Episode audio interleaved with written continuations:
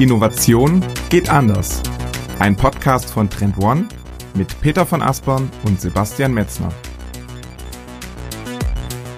In dieser Folge geht es um Utopien als Innovationsmotoren. Und dazu haben wir mit dem Soziologen Prof. Dr. Stefan Selke gesprochen. Im ersten Teil der Folge schauen wir uns den Begriff der Utopie genauer an. Was meinen wir, wenn wir von Utopien sprechen? Anhand vieler Beispiele gehen wir die unterschiedlichen Arten in den jeweiligen Epochen durch. Was fast alle der Utopien gemeinsam haben, ist, dass sie am Ende gescheitert sind. Was wir aus dem Scheitern lernen können, das beleuchten wir im Mittelteil der Folge. Wie Innovationsverantwortliche das utopische Denken und Handeln erlernen können, darauf kommen wir am Ende der Folge zu sprechen. Denn Utopien erzeugen Zukunftseuphorie und erzählen Aufbruchsnarrative. Laut Stefan Selke sind diese Utopien das perfekte Gegengift in einer Zeit, die von dauerhaften Krisen bestimmt ist. Also mitten rein in Episode 72. Herzlich willkommen zum führenden Innovationspodcast Innovation geht anders mit mir, Peter von Aspern. Diesmal nicht in Hamburg, sondern in Berlin, gemeinsam im Studio mit meinem lieben Kollegen Sebastian Metzner. Auch ich freue mich, heute Peter mit dir das erste Mal tatsächlich live in dem Studio aufzunehmen. Das ist so ein Stück weit so ein Novum für uns. Wir haben uns heute ein ganz besonderes Thema dafür mitgebracht. Es ist das Thema Utopien als Innovationsmotor. Und um dort so ein bisschen reinzufinden, habe ich mal so ein Beispiel gleich am Anfang mitgebracht. Mhm. Die Zukunft kann man sich ja so ein Stück weit als Trichter vorstellen, mit der erwünschten Zukunft, der wahrscheinlichen Zukunft und der möglichen Zukunft. Alles drei, so drei Bereiche um die Zukunft zu differenzieren und nicht sozusagen zu verallgemeinern. Aber der vierte Bereich, und der ist heute ganz, ganz wichtig, das ist der Bereich des Unmöglichen. Da kommen wir in diesen Bereich der Utopien und da möchten wir heute eine ganze Folge drüber machen. Ne? Ja, ganz genau. Wir möchten heute darüber sprechen, welche Bedeutung tatsächlich das utopische Denken und auch Handeln für Innovationsverantwortliche haben kann und welcher Wert eigentlich für Innovationsverantwortliche entstehen kann, wenn sie zwischen den möglichen und unmöglichen Welten sozusagen sich auch mal so ein bisschen in die Welt des Unmöglichen äh, vortasten und sich auch trauen, mal utopische Gedanken zu formulieren. Und genau, in diesem Grenzbereich entstehen Projektionen und Narrative, die tatsächlich Lust und Mut auf die Zukunft machen. Und darum soll es heute so ein bisschen gehen. Und darüber sprechen wir mit unserem heutigen Gast, Professor Dr. Stefan Selke. Ja, hallo, danke für die Einladung nach Berlin. Also ich stelle Sie ganz kurz für die ZuhörerInnen einmal vor. Sie sind Professor für Soziologie und gesellschaftlichen Wandel an der Hochschule Furtwangen im Schwarzwald. Sie sind Autor von über 20 Büchern und Sammelwerken. Ich habe Sie kennengelernt durch Ihr Buch Live-Logging, 2014 war das. Sie haben mit Ihrem neuesten Werk, das Wunschland heißt, darin geht es um die irdischen Utopien und um auch die Weltraumkolonien. Und lassen Sie mich ganz am Anfang einmal fragen, Sie sind Soziologe, was hat Sie denn zum Arbeiten mit Utopien veranlasst? Gab es einen Auslöser oder kam das ganz, ganz automatisch zu Ihnen, das Thema? Ja, also es gibt sowohl allgemeine als auch einen speziellen Grund. Der allgemeine Grund ist, dass ich mich äh, als äh, Gesellschaftswissenschaftler viele Jahre, zwei Jahrzehnte eigentlich mit Krisen, Katastrophen von Armut bis gesellschaftlicher Spaltung beschäftigt habe und viel kritisiert habe. Und äh, dann gab es auch immer wieder die berechtigte Nachfrage, naja, kannst du nicht mal was Positives erzählen, ja? Geht das auch nicht anders? Und das habe ich mir zu Herzen genommen und nach und nach nach ja, positiven, progressiven Beispielen für Gesellschaftsgestaltung gesucht und dann kommt man relativ automatisch so erstmal allgemein zu dem Thema Utopien. In dieser Zeit, wo ich mich mit Krisen beschäftigt habe, habe ich so eine Metapher für mich entwickelt, die eigentlich das Krisenhafte unserer Zeit zusammenfasst. Und ich habe das genannt, das Monster des Bodenlosen. Also überall sind wir von diesem Monster des Bodenlosen bedroht. Ökologische Zerstörung, Folgen, Pathologien ökonomischen Wettbewerbs, soziale Desintegration. Und irgendwie müssen wir uns ja als Einzelmenschen und als Gesellschaft fragen, wie wir diesem Bodenlosigkeit, dieser Bedrohung, diesem Monster metaphorisch begegnen. Und Utopien sind eben eine Möglichkeit, rauszutreten, praktisch in einen unendlichen Fluchtpunkt und zu sagen, das könnte ja auch ganz anders sein. Also das ist praktisch so die bildhafte Ebene. Der konkrete Anlass war ein ganz anderer. Ich habe ähm, in der Zusammenarbeit mit einer Stiftung wieder Kontakt zur Raumfahrt bekommen. Ich habe in meinem ersten Leben sozusagen Luft- und Raumfahrttechnik studiert Und da gab es eine Rede eines, ähm, eines Direktors von einer Raumfahrtbehörde, der von seinem äh, Moon Village, also dem Dorf auf den Mond erzählt hat und wie man das machen könnte. Und dann habe ich ein bisschen drüber nachgedacht, wie sehr sich doch die technologische Sichtweise auf solche Utopien unterscheidet von einer Gesellschaftswissenschaft. Ich habe angefangen zu recherchieren, weltweit zu realutopischen Experimenten und da bin ich dann richtig tief eingedrungen. Deshalb passt das Thema ja auch so wunderbar, finde ich, zu unserem Zeitgeist tatsächlich auch. Und bevor wir jetzt reingehen ins Thema, äh, glaube ich, macht es Sinn, erstmal mit dem Begriff Utopie zu starten und einmal zu definieren, was genau beschreibt eigentlich der Begriff Utopie? Ja, ich würde da mal drei Dinge abgrenzen. Einmal Utopie im Alltag. Wenn wir sagen, etwas ist utopisch, dann meinen wir, lass die Finger davon. Das ist doch eh unrealistisch, brauchst du gar nicht machen. Du wirst nicht Bundeskanzler oder du bekommst keinen Oscar. Das ist utopisch. Ja, so ist das gemeint. Das ist tatsächlich das absolut unwahrscheinlich nicht erreichbare. Dann haben wir aber die literarischen Utopien. Eine lange Tradition, vor allen Dingen 17. bis 18. Jahrhundert gab es hunderte, wenn nicht tausende alternative Gesellschaftsentwürfe.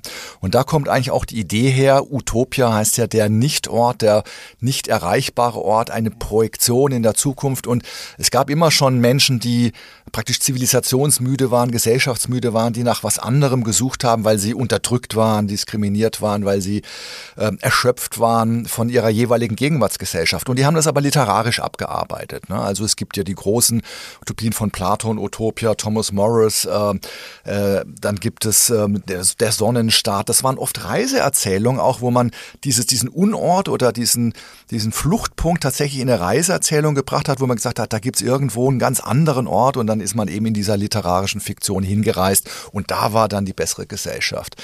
Das ist also im literarischen Sinne eine Utopie, die Vision, die Idee einer besseren Welt, einer gerechteren Welt, in der so das übliche Mittelmaß oder die ganzen ähm, ähm, ja, die Bodenlosigkeiten, wie ich es vorhin genannt habe, überwunden sind.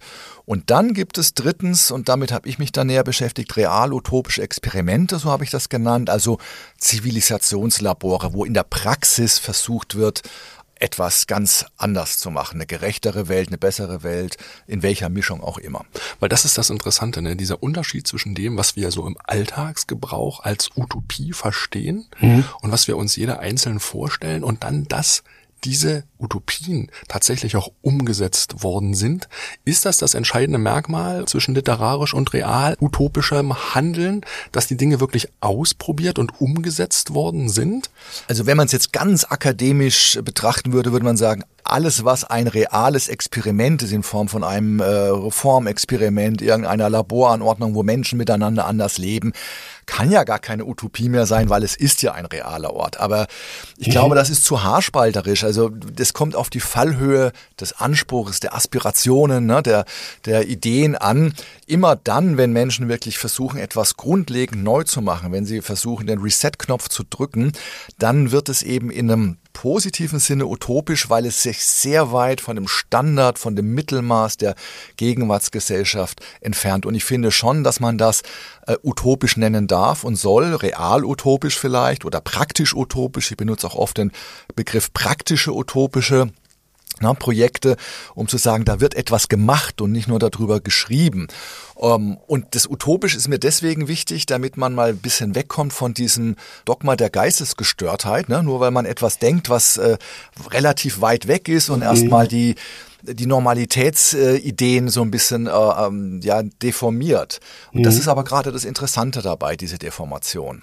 In unserem Podcast hier sprechen wir ja sehr viel logischerweise über Innovation und Transformation so im unternehmerischen Kontext. Und dabei spielt das Thema Vision und auch Purpose eine zunehmend wichtige Rolle, dass eben Unternehmen sich auch zunehmend stark damit beschäftigen, einen ein, ein Überbau sozusagen über ihren strategischen Initiativen zu entwickeln, der eben auch so bildlich eine wünschenswerte Zukunft beschreiben soll und das wird dann oft als Vision bezeichnet. Ne? Also da in diesem Kontext ein ganz gängiger Begriff, dass Unternehmen tatsächlich eben auch mit Visionen arbeiten.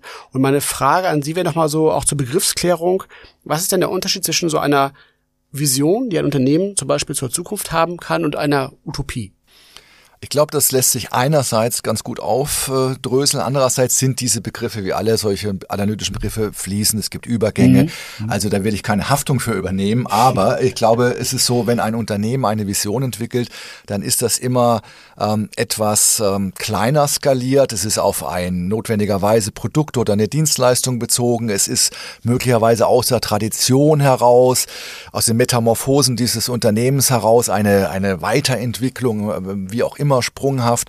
Mhm. Eine Utopie wird es dann oder es wird utopisch, wenn es in einen Gesellschaftsentwurf eingebettet mhm. wird. Weil das ist aus meiner Sicht als Soziologe jedenfalls für mich die Grunddefinition von Utopie. Es muss ein positives Wunschbild einer gerechteren, besseren Gesellschaft sein und eben nicht nur eines Produkts, eines Unternehmens, mhm. einer Dienstleistung, einer Institution, Organisation. Das kann aber sich verbinden, wie wir sehr schön zum Beispiel an äh, Unternehmen sehen, die künstliche Intelligenz entwickeln. Ähm, OpenAI zum Beispiel hat ja auch letztendlich einen Gesellschaftsentwurf dahinter, also dass das Wissen frei verteilt wird. Also es geht um Gemeinwohl, es geht um Open Source und sowas. Und das ist der fließende Übergang, von dem ich sprach. In dem Moment, wo ein Unternehmen äh, seine Vision, seine, ich sag mal, Produktvision einbetten kann in einen allgemeineren Gesellschaftsentwurf, der mhm. auch progressiv ist und da Brücken bauen kann, äh, dann wird es ähm, so eher utopisch. Und bevor es weitergeht, hier eine kurze Unterbrechung in eigener Sache, denn wir haben unser Trenduniversum für euch aktualisiert. Es enthält nun 17 Megatrends und insgesamt 119 Makrotrends. Und damit alles übersichtlich bleibt, haben wir euch das Trenduniversum als große A0-Infografik gestaltet. Dort könnt ihr von der künstlichen Intelligenz über die Urbanisierung bis hin zur Vogue Culture alle Trends auf einen Blick wahrnehmen. Ihr fordert auch, welche Veränderungen aktuell der größten Dynamik unterliegen und im Jahr 2022 neu hinzugekommen sind. Das Trenduniversum hilft euch dabei herauszufinden, welche Trends sich in Zukunft auf euer Unternehmen am stärksten auswirken. Auf trendone.com slash Trenduniversum könnt ihr euch die aktualisierte Fassung auf Deutsch und auf Englisch herunterladen. Den Link findet ihr natürlich auch unten in den Show Notes und nun wieder zurück in die Folge.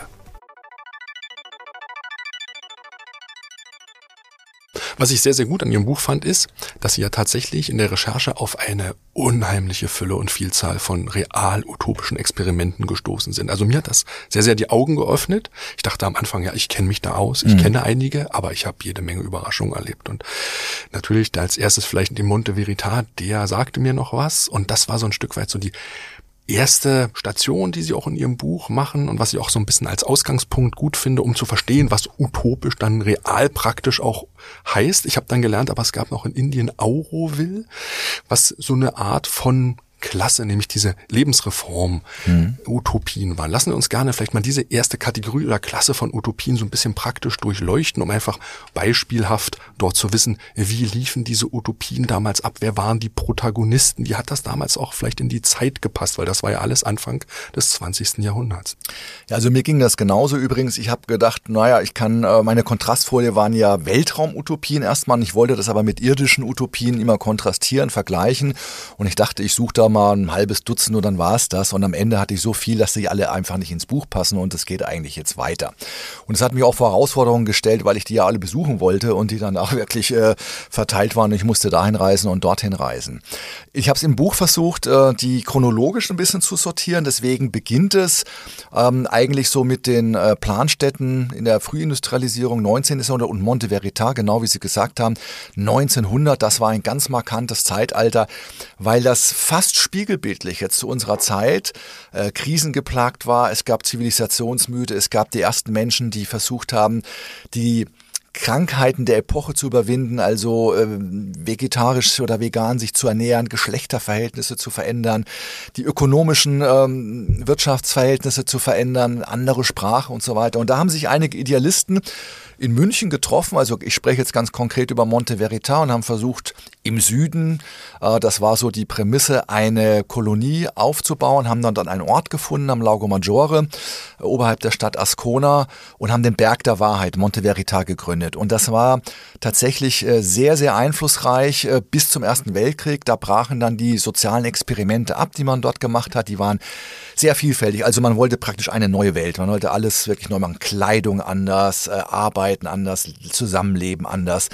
Ähm, und das war schon also wirklich ein riesengroßer Katalog. Und sie waren da auch durchaus erfolgreich. Und das strahlte letztendlich aus bis äh, nach Kalifornien dann später in die Hippie-Bewegung und dann letztendlich kann man Spuren zeichnen bis ins Silicon Valley und das, was die heutigen äh, KI-Gurus und so weiter sagen. Steve Jobs war ganz klar beeinflusst von Gedankengut, das man zurückführen kann auf Monte Verita, auf diese Lebensreform, auch wenn 120 Jahre dazwischen liegen. Also das waren Idealisten, mhm. äh, die die Mehrheitsgesellschaft abgelehnt haben. Das heißt, sie haben erstmal so eine Art der Gegennarrativ erzählt, aber gleichzeitig haben sie es auch progressiv umgewandelt und haben gesagt, wir machen ein Best-of ja, ein Fallbeispiel könnte man sagen in Laborgröße, also ein, wie man heute sagen würde, ein Reallabor oder ein Living Lab. Und da probieren wir das aus. Und das haben sie unter großen Mühen gemacht, äh, mhm. haben dort also wirklich auch materiell äh, das alles aufgebaut, äh, Wohnungen und so weiter und haben Menschen angezogen, wirklich magnetisch. Auroville war dann äh, später, das ist dann eine andere Generation, das war mitten im Space Age, also in den 60er Jahren. Und da gab es eine sehr schöne Verbindung auch zwischen dem der, der technologischen Euphorie, Space Age, Apollo-Programm, äh, der erste Mondflug und gleichzeitig aber auch aus der damaligen ja, äh, man könnte sagen, New Age-Bewegung, bisschen auch esoterisch verklärt. Die, die Idee, man könnte ein kosmopolitisches äh, Zivilisationslabor irgendwo aufbauen. Und zufällig haben sich in, äh, in Indien, also es waren wirklich Zufälle des Lebens, könnte man sagen, äh, zwei Personen getroffen, eine polyglotte Französin, Mira, Mira Alfassa, und ein Inder, der aber in England ausgebildet wurde, sozialisiert wurde, zurückgegangen ist, Sri Aurobindo, und der anders als viele andere nicht so ein Guru sein wollte und eine eigene Schule gründen wollte, sondern die beiden zusammen wollten ein nicht religiöses, säkulares Lebensreformprojekt auf die Beine stellen. Und mhm. nach vielen Jahren und Jahrzehnten Vorbereitung haben sie dann auch einen Platz gefunden in Südindien in der Nähe der Stadt Pondichéry und haben da auch mit Hilfe eines französischen Architekten einen, einen Stadtplan mm, ja, entworfen und versucht, das umzubauen. Und das ähm, Interessante an diesem Projekt Auroville, also Stadt der Morgenröte heißt das, oder soll das heißen, ist, dass es tatsächlich noch existiert, jetzt ähm, bald äh, 60 Jahre und Menschen immer wieder, da immer wieder neue Generationen dahin kamen, also eine Fluktuation von nicht nur Sinnsuchenden, also in einem spirituellen Sinne, sondern die auch wirklich praktisch versucht haben, anders zusammenzuleben, eben zum Beispiel auch ohne Geld oder mit einer, mit einer eigenen Währung und natürlich basisdemokratisch, ohne Hierarchien, anderes Bildungssystem dort entwickelt haben. Also immer sehr vielfältige Dimensionen. Und das macht übrigens auch eine Utopie auf und ist vielleicht mhm. der Unterschied zur Vision, um es nochmal zu sagen. Eine Vision ist vielleicht monodirektional auf eine Sache bezogen, die jetzt sehr perfekt und optimal sein soll. Eine Utopie aus meiner Sicht ist multidimensional. Da geht es eben um Leben, Bildung, Gesundheit, Geschlechterverhältnisse, Sprache, Gerechtigkeit, was auch immer. Ja, um noch diesen Kontext der, der Unternehmen auch aufzugreifen, gibt es in Ihrem Buch noch zwei weitere Beispiele von Utopien, die tatsächlich auch von Unternehmern ins Leben gerufen worden waren. Und das eine Beispiel ist Fordlandia von Henry Ford in äh, Südamerika. Und das andere Beispiel ist die äh, Celebration von Walt Disney, die dann in den USA ähm, gegründet worden ist. Beides im Grunde ja so, so Städte vom Reißbrett, ne, die mhm. sozusagen ähm, wie so Habitate sozusagen eigentlich funktioniert haben. Mhm. Und ähm, was ist sozusagen da die Idee denn da gewesen und was war ja auch der Unterschied zu diesen Utopien, die wir eben gerade ähm, diskutiert hatten?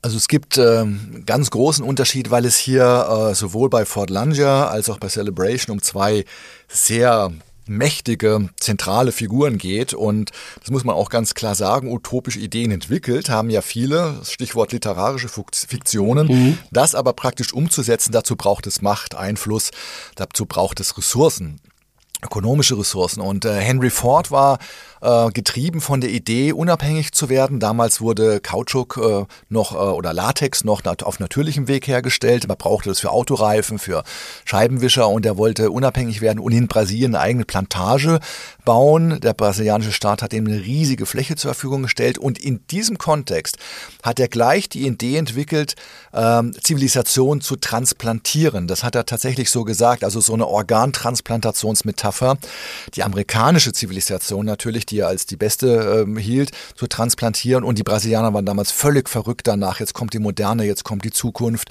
Und das eben in Form einer Planstadt, wie Sie es gesagt haben. Die wurde auf dem Reißbrett tatsächlich ge geplant, gebaut im Dschungel, im Amazonas. Ähm, und das ist grenzenlos schiefgegangen, weil ähm, all die Macht, all der Einfluss, all das Geld von Henry Ford eben nicht gereicht haben, äh, weil der Masterplan nicht gut durchdacht war. Also sowohl auf der ökologischen Seite, ähm, Kautschukbäume lassen sich nicht in Plantagen anpflanzen, das äh, gibt Schädlingbefall und so weiter, die müssen äh, lose stehen mit Platz voneinander und so weiter, als auch auf der sozialen Seite nicht. Ne?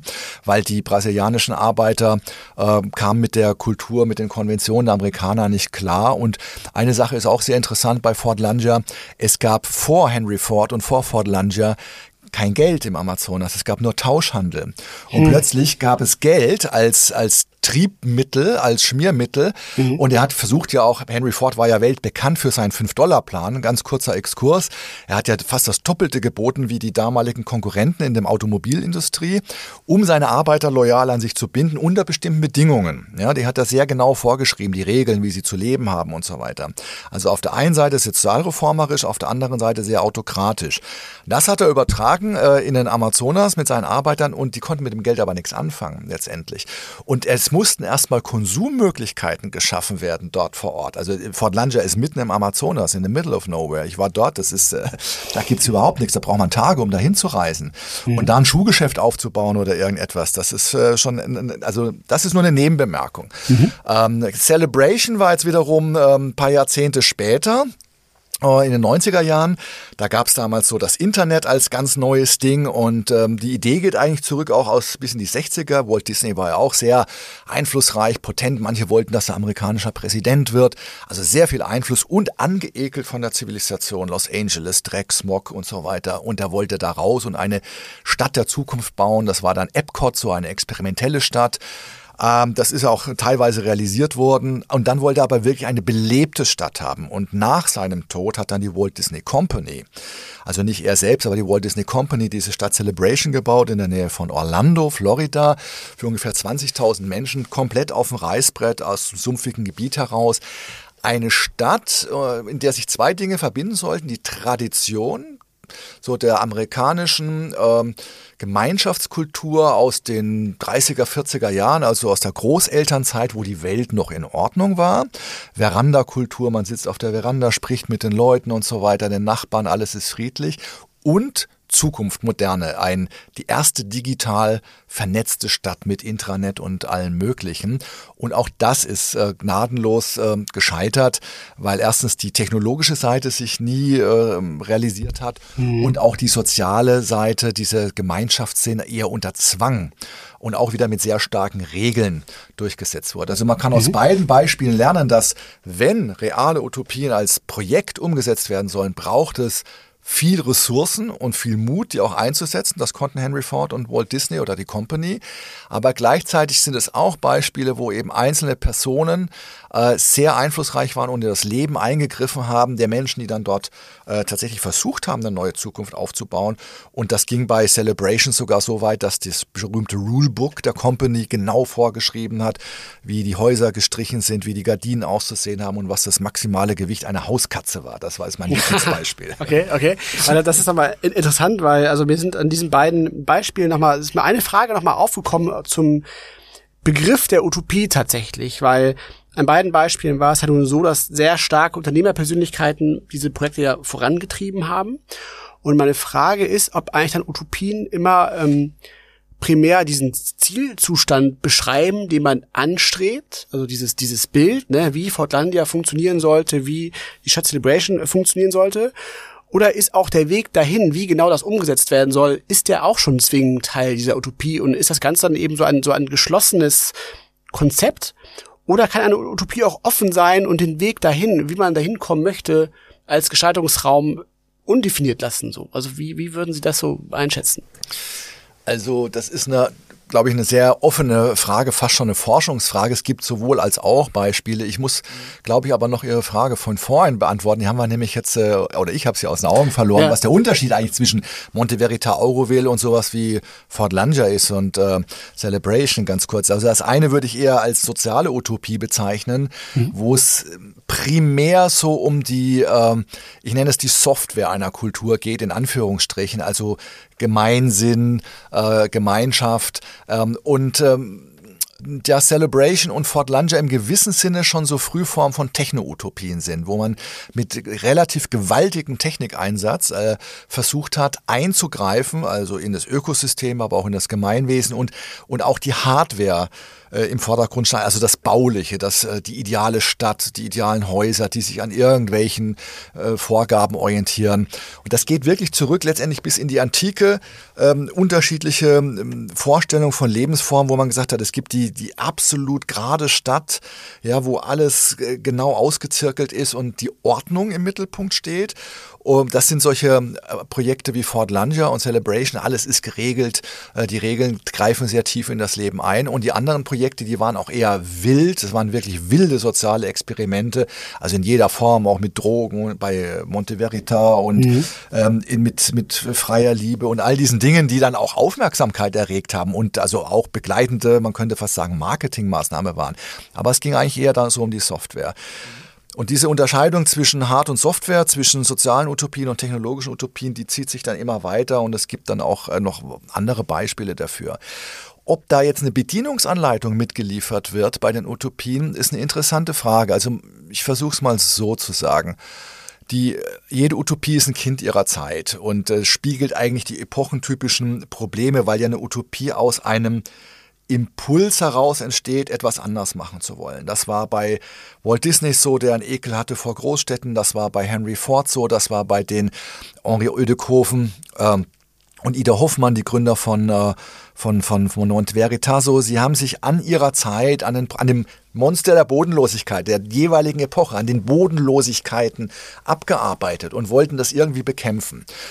Und logischerweise äh, sind dann auch die Mittel der Zeit, die Werkzeuge der Zeit oder die Medien der Zeit äh, die Mittel der Wahl. Also das war eben zum 1900 herum, waren das die Befreiung äh, des Körpers, ähm, einfach die andere Kleidung und das war schon Symbol genug. In Celebration war es jetzt eben auch Digitalisierung, ein Intranet aufzubauen oder eine Schule, die ein modernes Bildungssystem hatte auf Basis von digitalen ähm, Werkzeugen und so weiter. Das heißt, implizit, würde ich sagen, werden die Mittel und die Bedienungsanleitungen schon mitgeliefert. Erstens, weil es die Mittel und Werkzeuge und Technologien der Zeit sind und zweitens, weil es eben auch die Probleme der Zeit sind. Mhm. Und es geht natürlich um auch die tatsächliche Umsetzung des Ganzen. Und wenn man den Beipackzettel, ne, die Bedingungseinleitung nicht mitreicht, wie sollen die Dinge umgesetzt werden? Entweder total offen.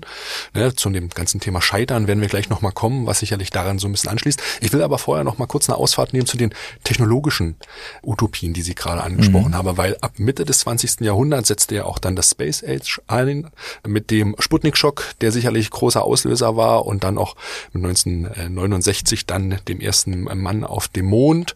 Das war ja ein sehr, sehr großes, ähm, fast schon ein epochaler Moment für die Menschheit, muss man ganz klar so sagen. Aber noch ein bisschen jetzt vielleicht dann in die 90er und jetzt auch in die 2000er gedacht, kommen ja weitere Techno-Utopien dazu. Es gibt die Unterwasserwelten aus Japan, habe ich in Ihrem Buch gelesen, aber auch sehr, sehr politisch fragwürdige Themen wie Seestaaten. Das sind autonome Mikrorepubliken oder Staaten, die gegründet werden. Lassen Sie uns noch mal ein bisschen über diese mhm. technologischen Utopien mhm. sprechen, weil es auch noch eine dritte dritte, wie so eine dritte Klasse ist? Kann man irgendwo festmachen, was das Wesen dieser technologischen Utopien ist?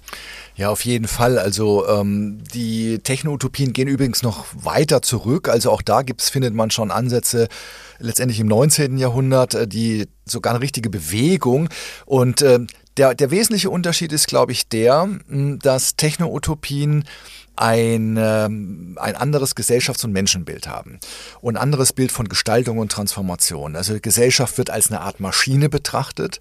Menschen werden eher so als ähm, ja, äh, Automaten betrachtet ähm, und alles wird letztendlich quantifiziert und das Hauptziel von Techno-Utopien ist eigentlich Effizienz oder Optimierung. Und äh, das ist jetzt auf die Spitze getrieben, nur um schon mal einen kleinen Ausblick vielleicht zu wagen bei den aktuellen Diskussionen über Space und über Mond und Mars und so weiter. Da steht die technologische Effizienz von Lösungen sehr stark im Mittelpunkt. Während soziale Utopien äh, sagen würden, Effizienz ist auf Dauer keine Lebensform für Menschen. Man kann punktuell effizient sein und muss es auch und das ist auch erstrebenswert, aber es ist auf Dauer keine Lebensform für Menschen. Und Techno-Utopien haben ein, sind auch, stehen auch in der Tradition, man könnte sagen, des Positivismus, also einer Idee, es gibt da so einen idealen Fluchtpunkt und ich kann praktisch eine Art äh, Stufe für Stufe zu diesem Ideal mich hocharbeiten mit immer neuen äh, Optimierungsschleifen. Ja, und das ist eben sehr anschlussfähig an das, was jetzt zum Beispiel gerade mit künstlicher Intelligenz oder in den 60ern mit Kybernetik äh, als Möglichkeit entstand, die Idee der totalen Rationalisierung. Und es ist wieder diese Gegenüberstellung von Ordnung und Wandel. Während die sozialen Utopien durchaus ein Menschenbild haben, dass der Mensch auch irrational ist und subjektiv und emotional und affektiv und es Konflikte gibt daraus, ist die Idee bei Techno-Utopien auf der Ebene des Menschen immer, es muss rationaler werden. Die Subjektivität des Menschen steht uns ja im Weg, ne? also seine Labilität könnte man sagen. Und wenn man das alles rational und quantifizierbar macht, dann müssen es ja zwangsläufig bessere Entscheidungen sein, so die Techno-Utopisten. Das kann man sehr schön an dem Beispiel des Venus Projects sehen. Das ist sowohl ein, relativ altes Projekt, das gibt es aber auch noch in Florida, hat äh, Jack Fresco gegründet in den äh, 60er Jahren, 70er Jahren. Und das war so ein ja, Grenzgänger zwischen Kybernetik, äh, Unternehmensberatung und allen möglichen Dingen.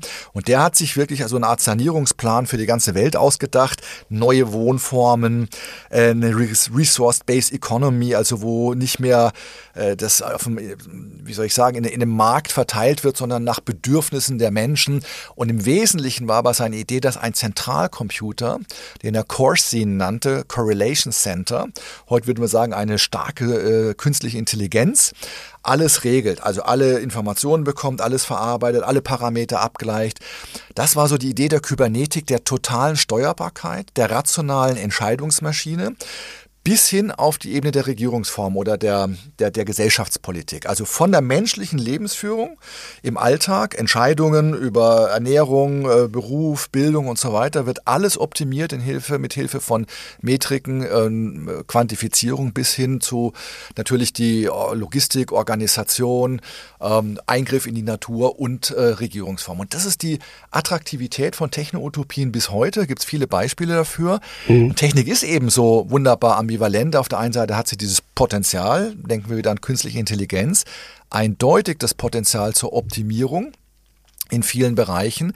Auf der anderen Seite Projektionsfläche für solche Verheißungen der Totalität, des totalen, der totalen Beherrschbarkeit und Kontrolle. Und letztendlich bleibt einfach eine ethische oder politische Frage, ob man das will. Aber das ist der Unterschied. Mhm. Will man diese äh, totale Rationalität, die mit Techno-Utopien einhergeht? Äh, oder will man ähm, ein Menschenbild, das einfach noch offener ist und äh, auch die Irrationalitäten mit berücksichtigt? Ja, ja ich habe auch gerade schon diese, diese Parallele gesehen, tatsächlich, dass wahrscheinlich Techno-Utopien noch mehr sozusagen diesen Beipackzettel halt aufgrund ihrer Natur wahrscheinlich mitliefern ja. als soziale Utopien. Das ist ganz, ganz spannender.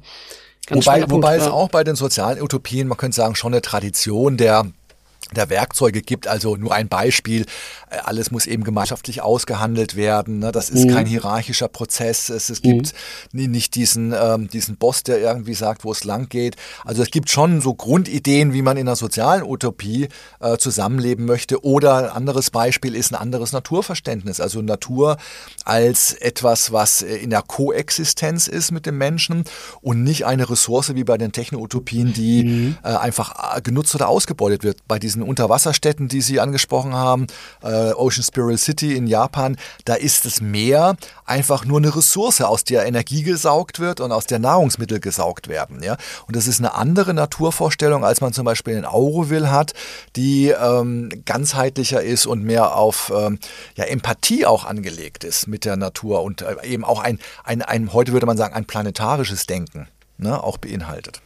Und wenn wir jetzt mal nochmal auf das Konzept von Utopien auch als, als Werkzeug mal kommen. Also wenn ja. ich jetzt mal unterstelle, ne, das Konzept einer Utopie ist eigentlich auch ein, ein Werkzeug, um bestimmte Dinge zu erreichen und voranzubringen. Was würden Sie sagen, was ist denn sozusagen dann der Sinn dieses Werkzeuges? Geht es darum, sozusagen diese Denkräume aufzumachen, um eben das Suchen nach neuen Lösungen überhaupt möglich zu machen?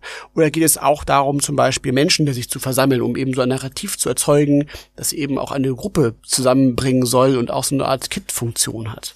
Ja, also das, die Frage setzt ja eigentlich noch eine andere Frage voraus, ob die Denkräume Räume geschlossen sind. Ne? Und mhm. das muss man ja erstmal klären. Und mhm. das würde ich bejahen. Also äh, ich würde mal so eine Art Utopie-Müdigkeit prognostizieren auf allen möglichen äh, mhm. Ebenen. Mhm. Äh, auf der Ebene der Lebensführung, aber auch im politischen Raum, vielleicht auch im, äh, im, im, im, im, im, im wirtschaftlichen Raum, wie auch immer. Und vor diesem Hintergrund, und das war das Einzige, warum ich mich mit diesen, unter, mit diesen Unternehmungen, mit diesen real-utopischen Projekten beschäftigt habe, kann man eben lernen, was passiert, wenn Menschen mal diese Denkräume öffnen mhm. und Experimente machen, länger oder kürzer, manchmal ging das ja über Jahrzehnte, wenn sie scheitern dabei, wenn sie aber auch ähm, in dem Scheitern viele Dinge mitnehmen, die man dann besser machen kann. Ne? Und so gesehen ist es ein Werkzeug, ein Katalysator, also utopisches Denken ist ein Werkzeug, ein Katalysator für ja, für die Veränderung von, von, von Denkbewegung, das ist das eine.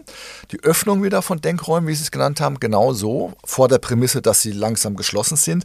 Aber es ist auch noch was anderes. Ich glaube, es ist eine Übung, ich nenne das Übung in zoomendem Denken. Also, dass man Maßstabsebenen bewusst verändert, dass man von einem kleinen Maßstab zu einem mittleren Maßstab zu einem großen Maßstab kommt. Also mhm. ähm, von der individuellen Ebene auf einer kollektiven Ebene, eine gesellschaftliche Ebene, eine planetare Ebene und vielleicht noch darüber hinaus, wenn wir jetzt Space nehmen, wenn wir einen Overview-Effekt denken, den Astronauten haben auf die, auf die Erde, die Erde als Ganzes zu sehen. Das verändert radikal die Perspektive und das Denken und das öffnet Denkräume und diese Denkräume, diese Öffnung brauchen wir, wenn wir wirklich Transformation, also in einem gesellschaftlichen Sinne oder der Innovation bei Unternehmen äh, ähm, ja wirklich pushen wollen. Und ein Wort Katalysator, ich habe es mal genannt, ein Meteoriteneinschlag im Denken. Ja? Also wenn man mal so groß denkt oder es nur wagt, das heißt ja nicht, dass man das jetzt sofort umsetzen muss und äh, Geldbeutel auf den Tisch ausleeren muss und schauen muss, wie weit komme ich damit, kann ich damit eine Utopie bauen. Aber allein das Durchdenken und das Angstfreie, das ist das wesentliche Durchdenken von solchen, ähm, von solchen Szenarien, ähm, hilft auf jeden Fall, die Perspektive zu erweitern. Und daran mangelt es unserer Zeit, glaube ich schon. Und diesen Katalysator, den Sie gerade als Sinn und Zweck angesprochen haben, der läuft ja prozesshaft ab. Ne? Auch diese Utopien sind ja mit einem Schritt für Schritt für Schritt Vorgehen realisiert worden. Das hat mir Ihr Buch ebenfalls nochmal gezeigt. Lassen Sie uns gar mal diese Prozesse einmal durchgehen. Wann startet so eine Utopie? Wie läuft das ab? Gibt es so eine Etablierungsphase? So dann auch der Alltag, der einkommt, bis hin zu dem Thema Scheitern. Wie läuft der Prozess der Utopie real ab? Also ich habe es so versucht zu systematisieren, dass es da erstmal eine ganz starke Sehnsucht nach Veränderung gibt, nach einem Aufbruch, ja, und äh, dass es dann bestimmte Menschen gibt, bei denen wirklich so der äh, Funke überspringt. Und das ist ein ähm, das ist eben ein, ein Ad-Hoc-Erlebnis. Ja. Das ist äh, im besten Sinne disruptiv. Ja. Also man hat jetzt wirklich den Entschluss gefasst und dann äh, gibt es eigentlich so eine typische Abfolge, wie diese realutopischen äh, Experimente ablaufen. Es beginnt eben mit der Suche nach einem Ort, wo das verwirklicht werden sollte. Man könnte das jetzt auch gleich übertragen, könnte sagen, innerhalb einer Institution braucht es eben auch so einen ausgegliederten Ort, wo dieses utopische Denken vielleicht stattfinden kann. Und dann erleben die Menschen, ich habe es genannt, die Magie des Anfangs, die Magie des Neubeginns. Also eine euphorische Phase, in der alles möglich scheint, in der alles offen ist, in der die Ideale hoch und runter skaliert werden, in der dann ähm, ja sehr, sehr positive Motivation da ist, ein Drive und, und äh, es wirklich ähm, zu allen möglichen ähm, Experimenten kommt und zum, könnte sagen, ähm, zu einer, zum, zum Glücksgefühl, einer Euphorie, eine Magie. Also das ist wirklich magisch, so wird das auch oft beschrieben. Deswegen habe ich mir das nicht ausgedacht, sondern ich habe oft in den Tagebüchern zum Beispiel von Leuten aus Auroville sowas gefunden. Das war magisch, diese ersten Tage, diese ersten Wochen, die ersten Monate der Neu. Ich meine, es kennt eigentlich jeder von uns, ja, ob das der Urlaub ist oder ein neuer Job oder eine neue Liebe, da ist eine Magie da. Und wenn man dann aber auf so einer Ebene Neubeginn äh, versucht, also wir machen eine neue Welt, eine neue Zivilisation, dann ist, kann man sich das schon gut vorstellen, dass das so als magisch empfunden wird.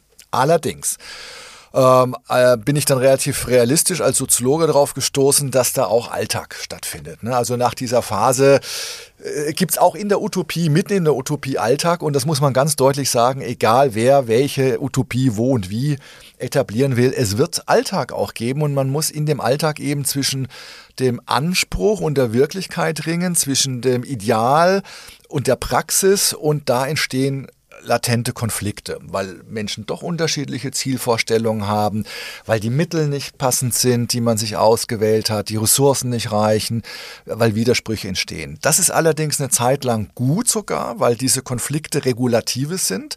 Also das versuche ich auch immer Menschen zu erzählen. Konflikte sind nicht per se schlecht. Zu der Utopie-Müdigkeit in unserer Welt gehört auch so eine Harmoniesehnsucht. Utopien brauchen auch einen gewissen Dissens oder Konflikte, weil die uns zeigen, was uns wertvoll ist, was uns wichtig ist. Das haben wir während Corona jetzt zum Beispiel erlebt. Ja? Die ganzen Aushandlungen von Wertigkeiten, wie viel Freiheit, wie viel Autonomie, wie viel Schutz, Bedürfnisse haben Menschen. Es ist wichtig, dass das über Konflikte natürlich friedlich dann äh, ausgehandelt wird und diese Regulative sind, selbst äh, wirkungsvoll. Und ja, dann gibt es eben nach dieser Magiephase, Konsolidierungsphase und eine Phase, wo dann der Alltag eintritt, scheitern Konflikte dann zu groß werden, nicht mehr gelöst werden können und meistens scheitern dann praktisch praktisch diese Projekte. Das heißt, sie werden aufgelöst, manchmal durch äußere Umstände, Monte Veritat durch den Ersten Weltkrieg mhm. oder weil sie sich zerstreiten und, und weil sie sich in, in Splittergruppen aufteilen und so weiter. Allerdings lebt diese Idee dann oft an einem anderen Ort unter anderem Namen wieder weiter. Also ich sehe das als so eine Traditionslinie oder ständige Metamorphosen von Ideen, die sich wandeln, verbessern und das ist mein, mein Optimismus und meine Hoffnung, dass das immer was mit Lernen dann auch zu tun hat. Und an dieser Stelle ein kurzer Hinweis auf unseren Newsletter, den mein Kollege Jan-Sebastian Möller für euch zusammenstellt. Am wertvollsten ist der Newsletter für alle Innovationsverantwortlichen, die nach neuen Impulsen zur wirksamen Innovation suchen. Wir stellen euch dort monatlich exklusive Fokusthemen vor und präsentieren euch dazu die besten Mikrotrends. Ihr erhaltet nützliche Praxisbeispiele und Hintergrundstories und verpasst in Zukunft keiner dieser Podcast-Episoden mehr. Trendone.com slash newsletter könnt ihr die Newsletter jetzt kostenlos abonnieren. Den Link findet ihr auch unten in den Shownotes. Und nun geht's weiter mit dem Podcast.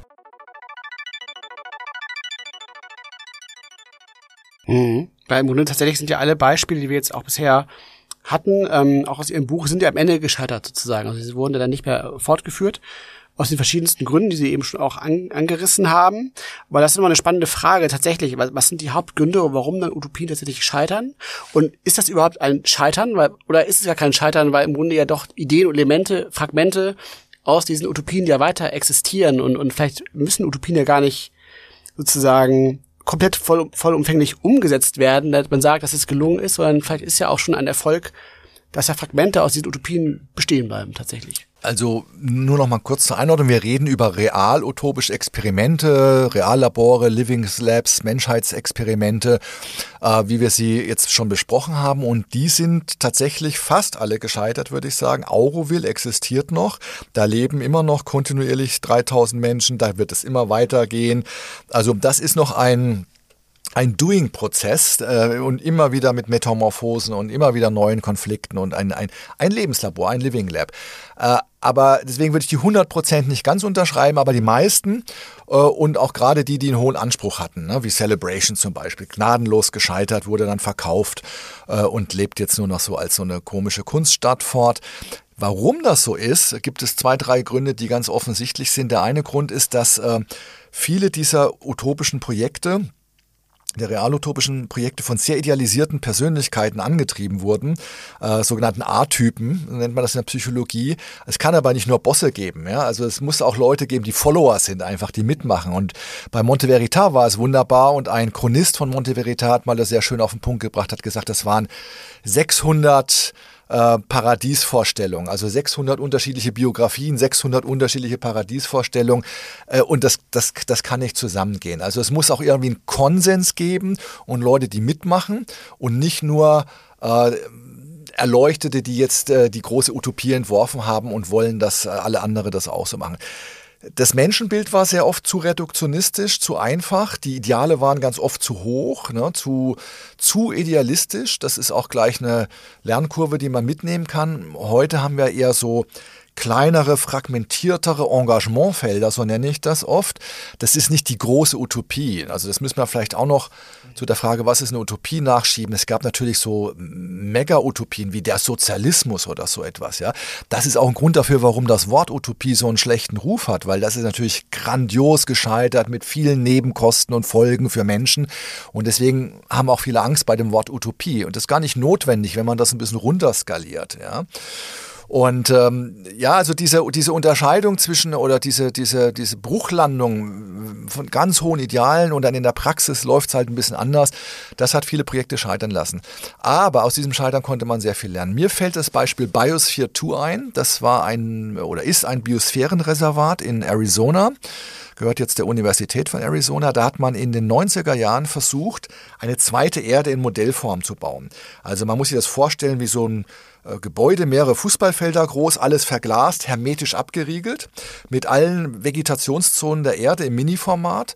Und da wurden zwei Jahre lang Menschen eingeschlossen, komplett luftdicht und sollten wirklich wie auf dem Mars leben. Und das war tatsächlich gedacht als ein Experiment, ähm, um eine Utopie möglich zu machen, nämlich dass Menschen autonom, autark auf dem Mars leben können.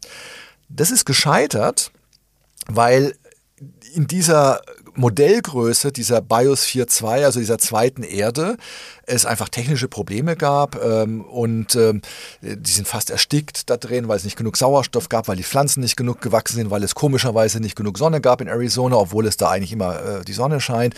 Und Dinge, mit denen man nicht so gerechnet hat, diese ganze Komplexität äh, eines Ökosystems äh, hat man nicht wirklich managen können.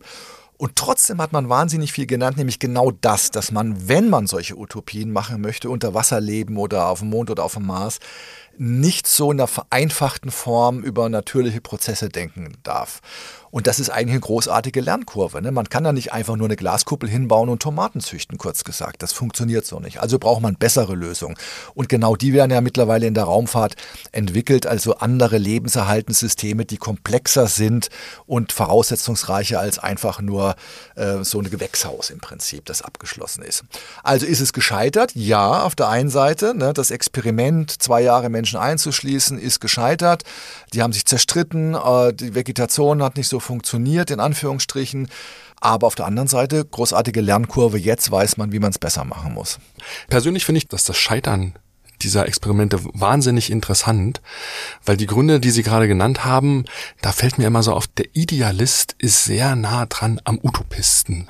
Und diese hohen Ideale, die daran dann zum Scheitern führen, wenn ich das so ein bisschen in die, in die Jetztzeit so versuche zu übertragen, weil ich glaube, heutzutage gibt es auch sehr, sehr viele wieder Idealisten und es gibt jede Menge Probleme auf dieser Welt, die tatsächlich ja auch im Rahmen von Utopien gelöst werden können. Können wir uns nicht eine Welt vorstellen, die von Hunger und Armut befreit ist?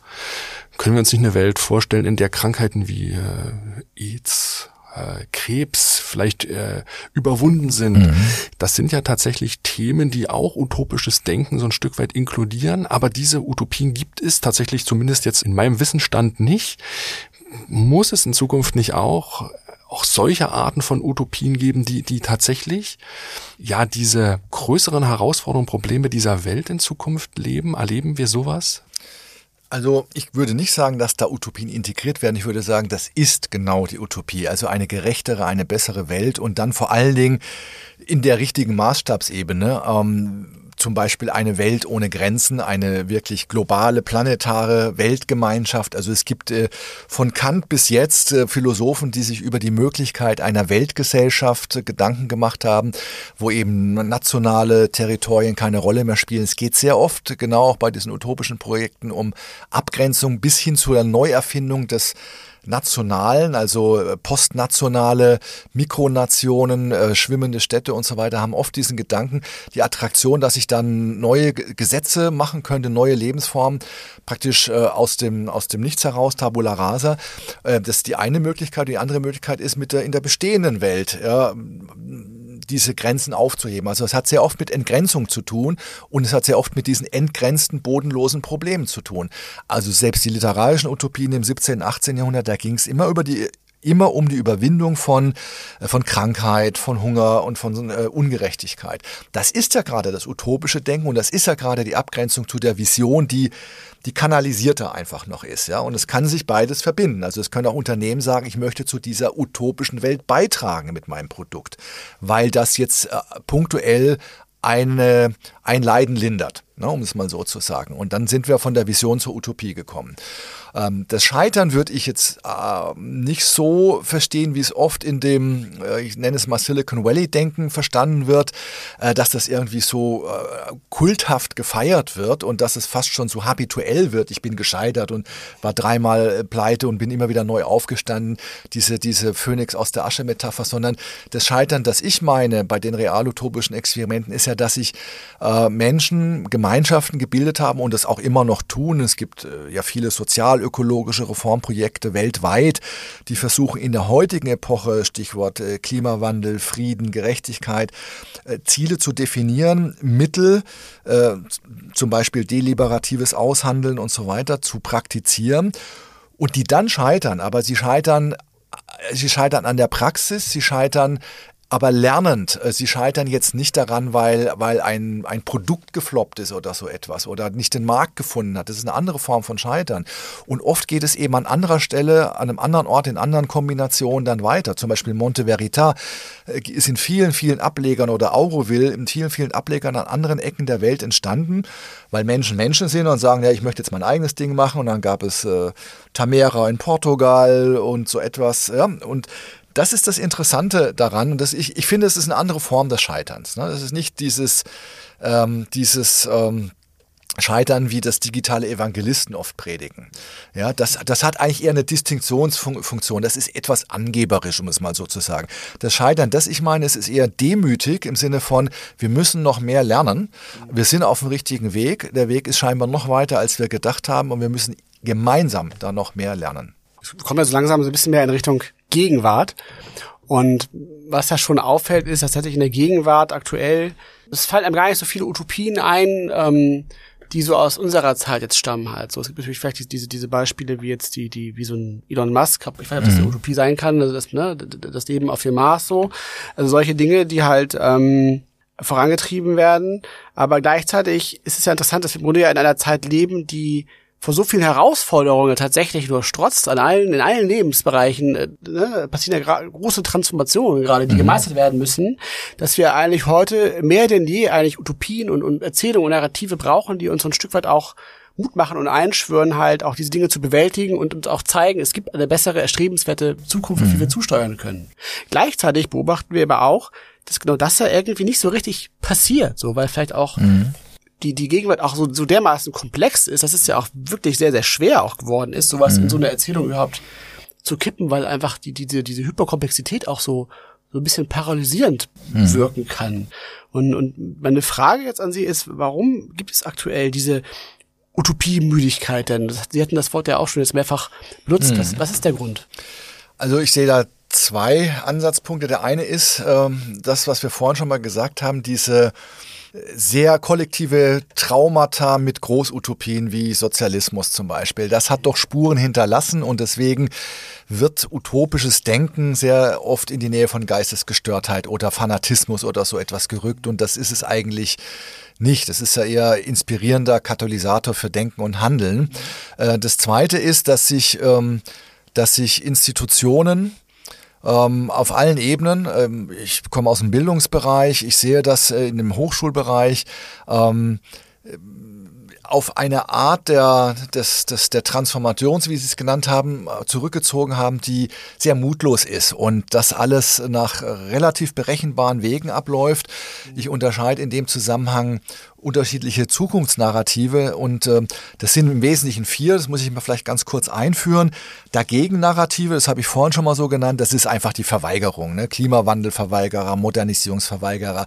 Mit, solcher, mit solchen Narrativen kommt man nicht weiter, außer man wandelt sie um in was Positives. Dann haben wir Quest-Narrative, die sind sehr, sehr beliebt bei Techno-Utopisten, also die Technik, die jetzt alles löst, gerade im Moment künstliche Intelligenz oder starke künstliche Intelligenz. Quest, also der Schatz, der verlorene Schatz. Wir können jetzt mit, mit einem äh, mit einer Schlüsseltechnologie alles plötzlich lösen. Ne? Das ist der Solutionismus, wie das auch oft genannt wird, der digitale Solutionismus, nur als ein Beispiel. Aber die zwei interessantesten Erzählweisen von, von Wandel, um es allgemein zu sagen, sind Anpassung und Aufbruch. Und die Grundkritik, die Utopiemüdigkeit, wenn man das jetzt ein bisschen konkreter ausführen würde, würde man sagen, es ist eine Dominanz von Anpassungsnarrativen. Anpassung wird sogar mittlerweile als Leitmotiv für Gesellschaftsentwicklung äh, gehypt aus meinem Sinn. Ich halte das für sehr, sehr problematisch. Ne? Anpassung auch in Form von Resilienzrhetorik zum Beispiel. Wenn man da nämlich mal ein bisschen näher drüber nachdenkt und sich reindenkt, dann gibt es mindestens mal zwei Probleme. Wenn ich Anpassung als Leitmotiv habe für ein Unternehmen oder eine Institution oder eine ganze Gesellschaft, dann ist das erstens relativ elitär, wenn man genauer hinguckt, weil anpassen müssen sich immer die Massen. Das müssen nicht die Privilegierten. Die Privilegierten können sich immer noch rausnehmen, sich nicht anpassen zu müssen. Das Problem ist ja gerade unserer heutigen Zeit, dass es viele Dinge gibt, wo Privilegien eigentlich aufgegeben werden müssten. Ja, und dann wäre es besser. Also anders gesagt, wenn jetzt die Massen auf ihren Urlaubsflug verzichten, aber die Privilegierten trotzdem noch mit dem Businessjet durch die Gegend fliegen, dann ist Anpassung eben nicht egalitär. Außer man will das eben nicht. Ne? Äh, das, das zweite Problem ist, ist das Gleichgewichtsverständnis, das dahinter steckt. Also wenn man zwischen Ordnung und Wandel, das hatten wir ja schon mal, die beiden Pole, um die es immer geht bei gesellschaftlicher Entwicklung. Man braucht Ordnung, aber nicht zu viel, man braucht Wandel, aber nicht zu viel. Wenn man da richtig ausbalancieren will, dann muss man sich fragen, was ist bei Anpassung eigentlich das Vorstellung von einem Gleichgewicht. Das ist ein stabiles, äh, ideales Gleichgewicht. Das haben wir während Corona gesehen. Und das halte ich für gefährlich, weil Anpassung immer mit der Idee verbunden ist, zurück zu einer Norm, zurück zu einem Ideal. Das haben wir gebetsmühlenartig gesehen während Corona. Wann ist eigentlich wieder normal? Und da, damit gibt's weder Innovation noch Transformation noch irgendetwas an Wandel, sondern das ist äh, Verwaltung des Stillstands. Anpassungsnarrative sind eigentlich Symbole des Stillstands, der Mutlosigkeit, der Trostlosigkeit. Und gleichwohl sind sie dominant, auch wenn niemand sagen würde, äh, ich bin jetzt der Protagonist eines Anpassungsnarrativs. Aber wenn man hinschaut, wenn man in Leitbilder schaut, an Hochschulen, an vielen anderen Orten, und ich denke, da müssen auch Unternehmen äh, sich selbstkritisch mal prüfen, ob sie Anpassung nicht irgendwie implizit ne, zu ihrem Leitmotiv gemacht haben. Und deswegen ist Utopiemüdigkeit eigentlich die Diagnose der Zeit, weil die Lust an der Verunsicherung, am Experiment, am ungestraften Falschmachen dürfen, am Scheitern, wie ich es gelernt habe, am demütigen Scheitern, am lernenden Scheitern, das ist alles nicht mehr möglich und das fängt an in der Schule, das geht weiter über die Hochschule, die Planerfüllung, die Regeln, die nicht elastisch genug sind, die lassen das nicht zu. Ne?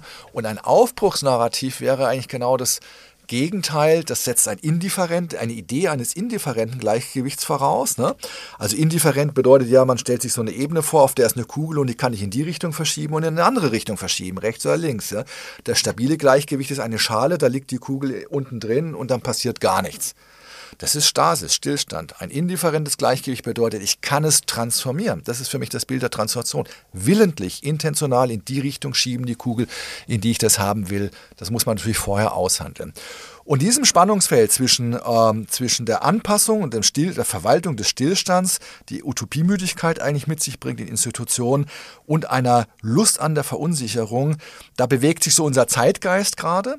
Und das äh, finde ich jetzt momentan als sehr spannend, näher hinzuschauen, wo ist da wer, wo positionieren sich da bestimmte Akteure und wie kann man sich da bewegen in diesem Spannungsfeld. Ich muss dabei immer ein bisschen an die Retropie denken. So, ich weiß gar nicht, ich glaube, das kommt von Baumann, glaube ich, heißt er. Ne? Zygmunt Baumann, ja. Ja, ich glaube, der hat diesen Terminus der Retropie, dieses freiwillige Zurück in der Geschichte, das ist auch so ein bisschen der Trumpismus in Amerika. Man möchte irgendwie in dieses äh, wohlbehütete Zuhause der 60er, 70er, 80er Jahre zurück, aber es gibt ja kein freiwilliges Zurück in der Geschichte. Ne? Es geht ja nur ein Voraus und deswegen ist dieser Begriff dieser Utopie sehr, sehr wichtig. Dem entgegen ja. steht aber auch so ein bisschen die Dystropie, ehrlich gesagt. Und wenn man so ein bisschen in die Populärkultur guckt, wenn ich also Serien auch heute denke, wie Black Mirror, ich weiß gar nicht, ob Sie die kennen, ja, aus der BBC, ja. dann erzählt man dann eine sehr, sehr auch düstere Zukunft. Diese Aufbruchsnarrative, von denen Sie gerade sprachen, die gibt's ja relativ selten, die findet man heutzutage noch wenig. Wie kann man die erzeugen? Also wenn wir wieder so ein bisschen in die Praxis jetzt gehen, was muss man tun tatsächlich, um die auch vielleicht in organisatorischen Kontexten zu erzeugen? Wie macht man sowas? Ganz kurz noch eine Idee. Also auf einer individuellen sozialpsychologischen Ebene ist Nostalgie, ähm, ist vielleicht ein bisschen eine andere Bezeichnung für diese Retropie, durchaus sinnvoll. Also es gibt tatsächlich empirische Untersuchungen, die zeigen, wenn Menschen fähig sind zur Nostalgie, also sich wertschätzend an ihre Vergangenheit erinnern, dann sind sie auch äh, besser für die Zukunft gewappnet. Aber auf einer gesamtgesellschaftlichen Ebene finde ich, ist das kein, ähm, kein wirklich guter äh, Ansatzpunkt. Ja? Und das hat zum Beispiel Celebration gezeigt, dass wenn man da Häuser baut, die aussehen wie in den ähm, Südstaaten in den 30er Jahren ne? und gleichzeitig versucht man, das alles digital zu vernetzen, das passt irgendwie nicht richtig zusammen. Ne? Das ist eine falsch verstandene Nostalgie.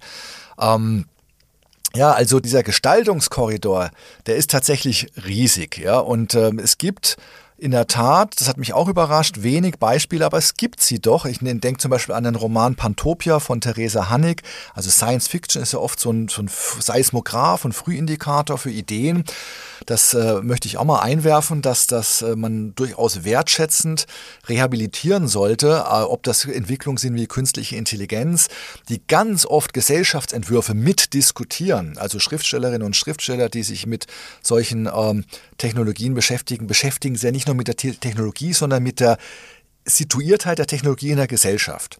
Und es gibt solche Geschichten. Es gibt utopische Geschichten mit und ohne Technologieeinsatz, aber man muss sie tatsächlich suchen. Na, wie kann man sowas jetzt ähm, praktisch machen? Mein Ansatzpunkt ist eigentlich erstmal der, ähm, zu schauen, welches äh, Zukunftsnarrativ ist denn eigentlich in einem bestimmten sozialen Feld vorhanden. Und das zu rekonstruieren und Zielkonflikte aufzuzeigen, weil das ist ja eigentlich die Pointe dabei.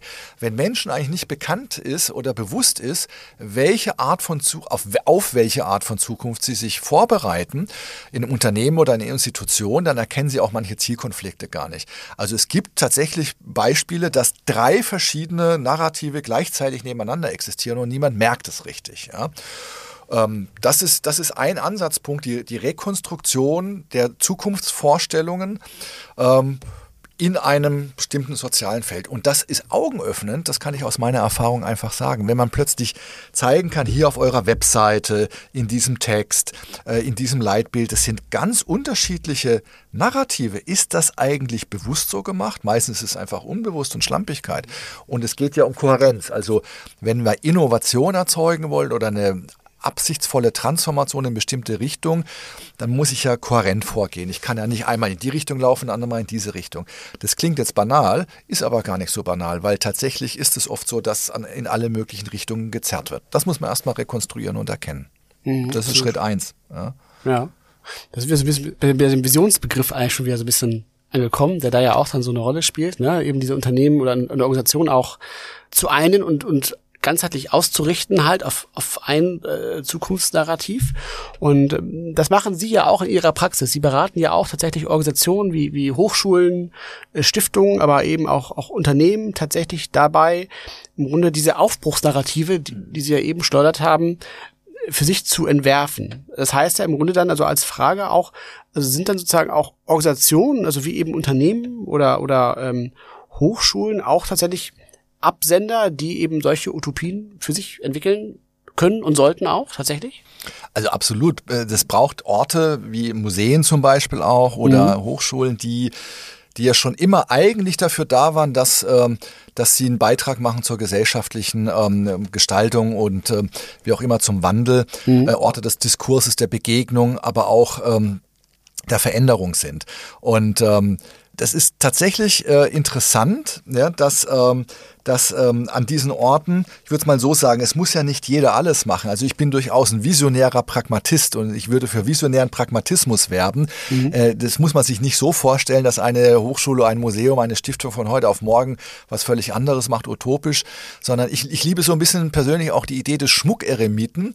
Die Schmuckeremiten waren früher Leute, die sich so ein, ein, ein Fürst oder sowas geleistet hat, hinten im Garten in seinem Park eine kleine Hütte und da durfte einer so ein bisschen vor sich hin träumen und spinnen und machen und dann hat man auch so vorgezeigt und das war so wie der menschliche Pfau und der war halt ein bisschen verrückt oder so, aber den hat man sich geleistet, ja, weil, weil man selbst ja vielleicht in den, in den gewohnten Bahnen eher unterwegs sein musste, weil es auch Zwänge gibt, jeglicher Art, politisch, ökonomisch und so weiter. Mhm. Und so muss man sich das vorstellen. In anderen Worten, es braucht so eine Komplementarität und Arbeitsteilung in Institutionen oder Unternehmen. Und ich möchte es mal an etwas ganz Konkreten festmachen oder für mich konkret, nämlich drei unterschiedlichen Wissensformen auch noch zu unterscheiden. Das ist mir äh, sehr bedeutsam. Wenn man über Wissen redet, dann muss man hinschauen, welche Art von Wissen meint man eigentlich. Wir haben ganz oft eine Dominanz von Know-how, von instrumentellem Wissen. Also etwas funktioniert irgendwie und das wird verbessert, optimiert. Und das ist dann ganz oft das, was in Anpassungsnarrativen gemacht wird und dabei bleibt es dann. Die komplementäre Wissensform ist reflexives Wissen, das Know Why. Warum ist es so, wie es ist und könnte es nicht anders sein? Und da fängt es schon an. Gibt es einen Raum in Unternehmen, also einen sozialen Raum, ist der offen genug, um das Know Why auch zu besprechen? Und utopisch wird es dann eigentlich, ähm, wenn man zum transformativen Wissen kommt, das Know What. Also wenn ich wirklich auch sagen kann, wie komme ich jetzt zu einem anderen Zustand, der weit weg ist. Manchmal ist er sogar so weit weg, dass man ihn selbst nicht erlebt. Ne? Und das ist eben auch noch der Unterschied zwischen der Vision und der Utopie, dass das Dialoge über Generationen sind, zum Beispiel in der Weltraumfahrt. Ähm, das sind so große Ziele, dass das diejenigen, die das initiieren, nicht erreichen können. Das ist übrigens auch eins der Probleme, die, die hinter der Utopie-Müdigkeit stehen, die, die mangelnden Benefit, den man persönlich davon hat, weil, weil man äh, in, in vier Jahres Legislaturperioden denkt oder in was auch immer, ja, und dann diese großen Würfe sich für einen persönlich biografisch gar nicht lohnen. Und da spielen aber gerade dann die Institutionen, äh, Bildungsinstitutionen, öffentliche Räume und so weiter eine Rolle, die vielleicht diese Zeithorizonte wieder vergrößern und öffnen können und Beispiele für Dialoge über Generationen, die, die einfach eine andere Haltung auch voraussetzen. Also jeder Mensch kann ja ehrgeizig sein und die Kombination aus persönlichem Ehrgeiz und Belohnung und Gratifikation, aber auch einer Form von Beitrag für etwas Überindividuelles. Das muss wieder neu gelehrt und verstanden werden. Ne? Und das wird, für so ein Denken gibt es keinen Raum im Bildungssystem zum Beispiel. Und ich denke auch sehr wenig Raum in Unternehmen, weil es viel kurzfristiger und viel gratifikationsbezogener gedacht wird. Mir geht's genau um diesen Ort. Was müssen denn Unternehmen tatsächlich quasi auch für physische Orte, weil Sie gerade vom Schmuckeremiten, der in seiner Höhle dort hinten, kann ich das in der Mitte des Unternehmens machen oder muss ich das so ein bisschen außerhalb wie in solchen autonomen Zellen machen? Ja, also genau. Also ich habe gelernt, dass das gut ist, wenn man das irgendwie entkoppelt, auch räumlich entkoppelt. Ähm, ein Ort, in dem ein bisschen andere Regeln entstehen. Ich bin sehr verliebt in die Idee auch des Klosters. Ich habe eine Zeit lang im Kloster bei Mönchen gelebt und gesehen, wie oder miterlebt, wie die denken. Und äh, wenn ich jetzt an die Benediktiner denke, die gibt es die Tradition schon seit Hunderten von Jahren. Äh, und sie haben sehr strenge Regeln. Auf der anderen Seite haben sie elastische Regeln. Das wird, darauf will ich hinaus. Also man muss einen Ort schaffen, der zwar gekoppelt ist an, den, an die eigentliche Institution, sagen wir ein Unternehmen oder eine Hochschule, aber gleichzeitig wie so ein Eremit ein bisschen elastischer, lose gekoppelt an diesen Konvent, an das Zentrale, an die Hauptabteilung oder wie auch immer. Und es braucht vor allen Dingen eine legitime Arbeitsteilung, eine Rollenpluralität. Das heißt, es muss die Leute geben, die Business as usual machen und die Verbesserung, den Zeitdruck und all das aushalten können und planen können und so weiter. Und es muss aber auch eine legitime Form geben, sich davon abzukoppeln. Und wenn man das schafft, dann ist das, glaube ich, zumindest mal eine, eine, notwendige, nicht eine hinreichende Bedingung, um so ein utopisches Denken einzuplanen. Und äh, manche, also ich kann da vom Beispiel Hochschulen äh, sprechen, manche Hochschulen versuchen das ja. Ich selbst habe eine Forschungsprofessur, bin ein bisschen entkoppelt, entlastet von dem normalen Business. Das sind so äh, sehr großartige Räume, Rückzugsräume für, für Kontemplation in dem Fall. Dann bin ich ein bisschen entkoppelt von den üblichen Erfolgskriterien, kann mich zurückziehen und kann ein bisschen handlungsentlasteter denken. Ne? So hat das Habermas, glaube ich, mal genannt. Und das kann man gestalten, sowas. Das kann man in Unternehmen auch gestalten, das kann man in allen möglichen Institutionen gestalten. Aber es setzt voraus so ein äh, eine, also es braucht eine Legitimation dafür. Wenn das äh, jemand macht und alle sind nur neidisch auf den und der wird dann, äh, er wird dann äh, irgendwie gemobbt, ist das natürlich nicht zielführend. Also es muss wirklich gewollt sein und legitimiert sein, ne? durch, durch was auch immer, ein Titel oder so etwas, ja. Und äh, letztendlich äh, muss man dann aus dieser Eremitenposition heraus immer wieder einen Beitrag leisten für den, für den Konvent, wenn ich mal in der Klostersprache bleibe. Und es muss diese, diese Durchlässigkeit und Wechselwirkung gehen. Und die Klöster haben das wunderbar geschafft in ihrer Tradition. Und das ist ein Modell, das würde ich wirklich anempfehlen, darüber nachzudenken, wie man dieses Wechselspiel hinbekommt. Ja. ja, aber das wäre jetzt auch so meine Frage gewesen, weil so ein bisschen klingt das ja aber, als wenn ich es jetzt negativ auslegen würde, hatte ich gerade so ein bisschen das, das, Bild vom Elfenbeinturm so im Kopf halt, ne? dass man sozusagen so zurückgezogen sich Gedanken macht, aber die, die große, Sie haben es ja eben schon angesprochen, die große Herausforderung ist ja, wie bringe ich dann sozusagen wieder diesen, diesen Beitrag zurück in den, in den Konvent, haben Sie es ja eben genannt, ja. also und was ist dann die, ist, worum geht's da? Geht's dann darum, so Impulse zu liefern sozusagen, um auch die anderen dabei zu enablen sozusagen, dass sie eben auch es schaffen, ein Stück weit visionärer oder utopistischer zu denken, also diese Denkschule sozusagen, den einzupflanzen?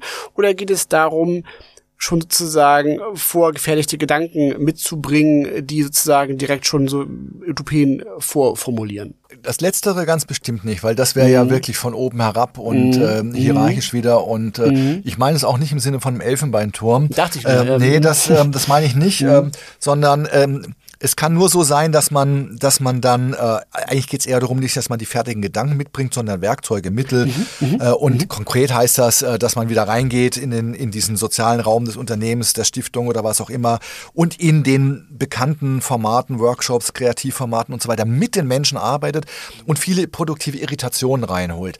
Ich habe persönlich für mein Leben, aber auch für, für meine Arbeit jetzt mit Institutionen massiv davon profitiert, völlig man könnte sagen, verrückte ähm, Menschen und Perspektiven immer wieder zu verbinden. Ja?